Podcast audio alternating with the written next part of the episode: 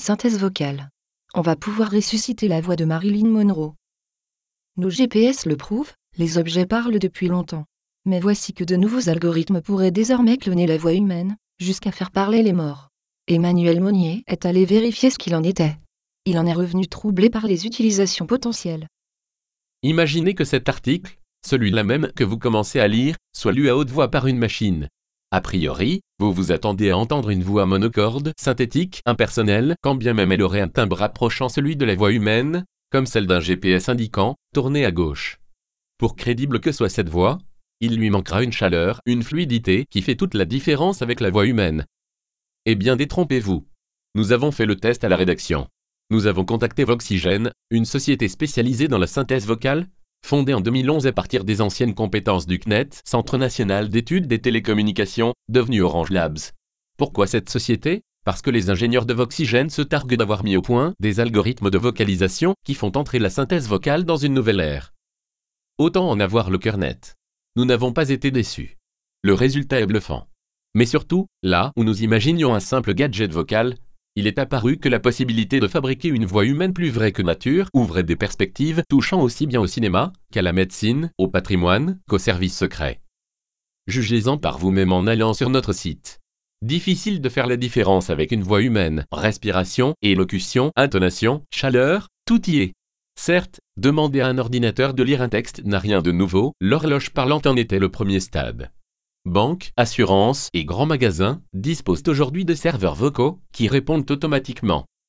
Mais les algorithmes de Voxygène le prouvent. Aujourd'hui, un seuil est en train d'être franchi. Les machines commencent à pouvoir imiter, à volonté, n'importe quelle voix humaine, voire créer des voix ex nihilo. Au point que vous pourriez demander à la machine de lire cet article avec la voix de Nicolas Sarkozy ou de François Hollande. Ou la vôtre. Ces perspectives donnent le vertige. Les gens ne réalisent pas la portée identitaire d'une voix. On est vraiment touché émotionnellement par une voix humaine. Rappelle le fondateur de Voxygène, Thierry Moudinck. Et pour cause, chaque voix est unique. Quand l'air traverse les cordes vocales et les fait vibrer, des turbulences, des contractions imparfaites des muscles créent un ensemble de défauts qui lui donnent une première coloration. Voix soufflée, rauque, l'air traverse ensuite le conduit vocal, larynx et bouche, dont la géométrie favorise certaines fréquences, donnant à la voix son timbre particulier. Enfin, la façon de parler ajoute encore à sa spécificité, vitesse de débit, intonation plus ou moins mélodieuse. Tous ces traits de caractère d'une voix, les logiciels de synthèse les plus récents savent désormais les reproduire. Or la tâche est extrêmement difficile. Pour que la lecture de longues phrases variées sonne comme une voix humaine, il faut obtenir les bonnes intonations. La voix monte sur une question ou avant une virgule par exemple. Explique Thierry Moudinck. Avant, pour obtenir les bonnes intonations, on déformait une voix préalablement enregistrée. Mais comme personne ne savait modéliser parfaitement un signal de parole, le résultat était dégradé. Des voix à mi-chemin entre l'humain et l'ordinateur. Depuis le début des années 2000, on a changé d'approche. Poursuit ce pionnier de la synthèse vocale de nouvelle génération. Au lieu de se contenter de quelques fragments enregistrés et déformés tant bien que mal pour reproduire le coulé naturel de la parole, des algorithmes dits d'apprentissage automatique s'appuient sur des milliers d'enregistrements de la voix à reproduire, et y décèlent, par analyse statistique du signal sonore, toutes les inflexions naturelles. Avec des enregistrements audio suffisamment consistants, Voxygène est déjà capable de reproduire la voix de n'importe qui. C'est ce qui donne la meilleure qualité sonore aujourd'hui, la voix la plus naturelle, la plus riche, la plus humaine observe Nicolas Aubin de l'Institut de recherche et coordination acoustique musique, IRCAM. Et d'ici quelques années, les spécialistes de la synthèse vocale promettent, avec un traitement du son en temps réel, de pouvoir chanter un karaoké avec la voix d'Elvis, ou de parler au téléphone avec un timbre plus convaincant ou séducteur, ou la voix d'une célébrité. Autant de prouesses dont les plus récentes avancées de l'IRCAM offrent un avant-goût. Quand Nicolas Aubin a fait écouter à André Dussolier un texte lu par son clone vocal, L'acteur a non seulement été saisi par la ressemblance, mais a reconnu De petites nuances que je n'aurais pas faites moi-même, c'est troublant, c'est même inquiétant, quand on imagine tout ce qu'on peut faire avec ça. Mais les chercheurs vont déjà plus loin et savent se passer des longues heures d'enregistrement de la voix à cloner.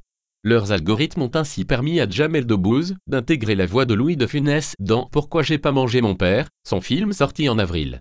Dans le documentaire Jugé Pétain, qui sera diffusé cette année, la voix chevrotante, reconnaissable entre mille, du maréchal Pétain, a été recréée, comme s'il s'expliquait aujourd'hui de vive voix.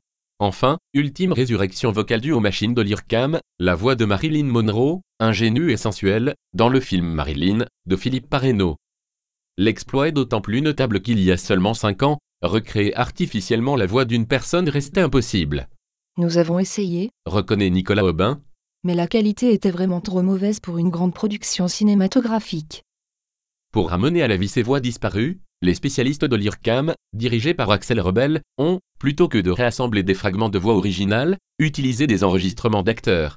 De puissants algorithmes ont alors modifié les fréquences et les durées de chaque phonème prononcé par ces derniers pour obtenir, dans un cas, le timbre de Pétain, dans l'autre, la prosodie de Marilyn. Et ce n'est que la première étape d'un processus qui vise à se passer totalement des enregistrements. L'idée, Au lieu de découper un enregistrement en petits morceaux pour les recoller différemment, on réalise une abstraction numérique de ce qu'est une voix. explique Nicolas Aubin. Des algorithmes sont aujourd'hui capables, à partir de milliers de voix différentes, de définir une voix moyenne totalement synthétique. Cette voix moyenne, ou dans le cas de l'IRCAM, celle initiale de l'acteur, peut alors être transformée à volonté grâce à des algorithmes dits à réseau neuronaux profonds, en toute autre voix cible, en lui appliquant des filtres en fréquences caractéristiques de la dite voix.